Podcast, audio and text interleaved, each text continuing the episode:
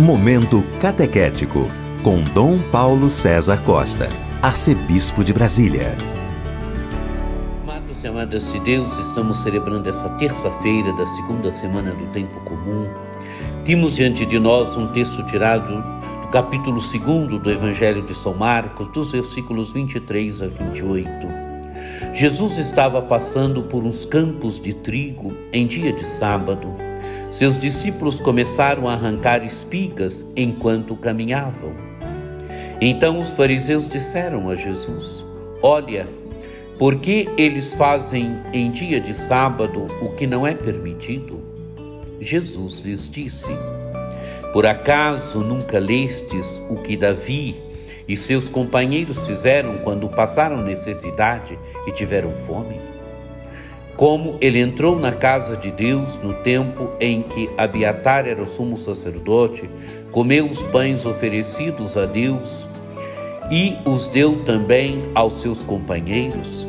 No entanto, só aos sacerdotes é permitido comer esses pães. E acrescentou: O sábado foi feito para o homem e não o homem para o sábado. Portanto, o filho do homem é senhor também do sábado.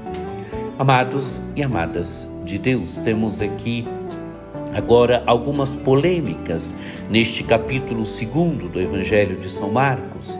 E aqui a polêmica do arrancar espigas de trigo em dia de sábado. Jesus estava passando por uns campos de trigo em dia de sábado e os discípulos de Jesus começam a arrancar espigas enquanto caminhavam. Amados e amadas de Deus, segundo a legislação judaica, certas coisas não podem ser feitas no dia de sábado, certos trabalhos não podem ser feitos no dia de sábado, e um deles é este de colher espigas, de colher o trigo no dia do sábado. É isso que os discípulos de Jesus fazem, colhem espigas de trigo em dia de sábado. E então vem a objeção dos fariseus. E os fariseus então vão dizer a Jesus: Olha, por que eles fazem em dia de sábado o que não é permitido?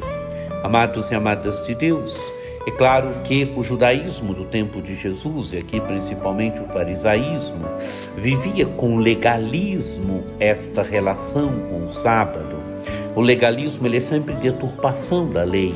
A lei ela existe sim para normatizar as coisas, mas o legalismo é sempre uma deturpação da lei. O legalismo conduz sempre ao enrijecimento da lei, onde a lei vai perdendo o seu verdadeiro sentido, onde a norma vai perdendo o seu verdadeiro sentido. Jesus então cita um caso, o caso em que Davi e seus companheiros comem os pães, entram no templo em que Abiatar era sumo sacerdote, comem os pães oferecidos a Deus e os deu e Davi os dá também aos seus companheiros. Amados e amadas de Deus, porque o ser humano está acima da lei, o ser humano está acima dos preceitos da lei. Davi e seus companheiros aqui têm fome. Há uma necessidade humana que é maior do que a lei, há uma necessidade humana que é maior do que os preceitos da lei. E Jesus daí vai tirar agora um ensinamento, vai mostrar que está no meio dos homens, na pessoa dele, ele é o filho do homem, que alguém que é maior do que o sábado.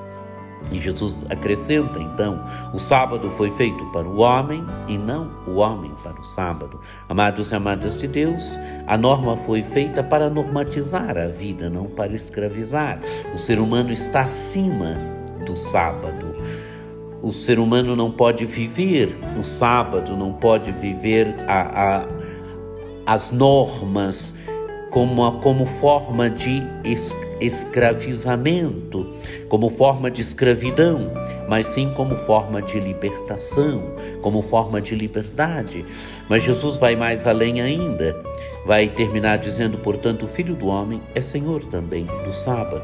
Jesus mostra que está no meio dos, dos homens agora alguém que é maior do que o sábado, alguém que é Senhor do sábado, o Filho do Homem.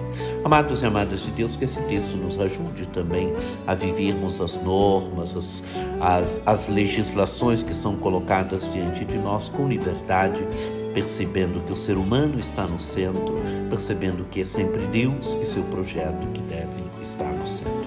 Que você tenha um dia muito abençoado, que por intercessão de Nossa Senhora Aparecida, desça sobre todos vós a bênção do Deus Todo-Poderoso, que é Pai, Filho e Espírito Santo. Amém. Este foi o Momento Catequético com Dom Paulo César Costa, arcebispo de Brasília.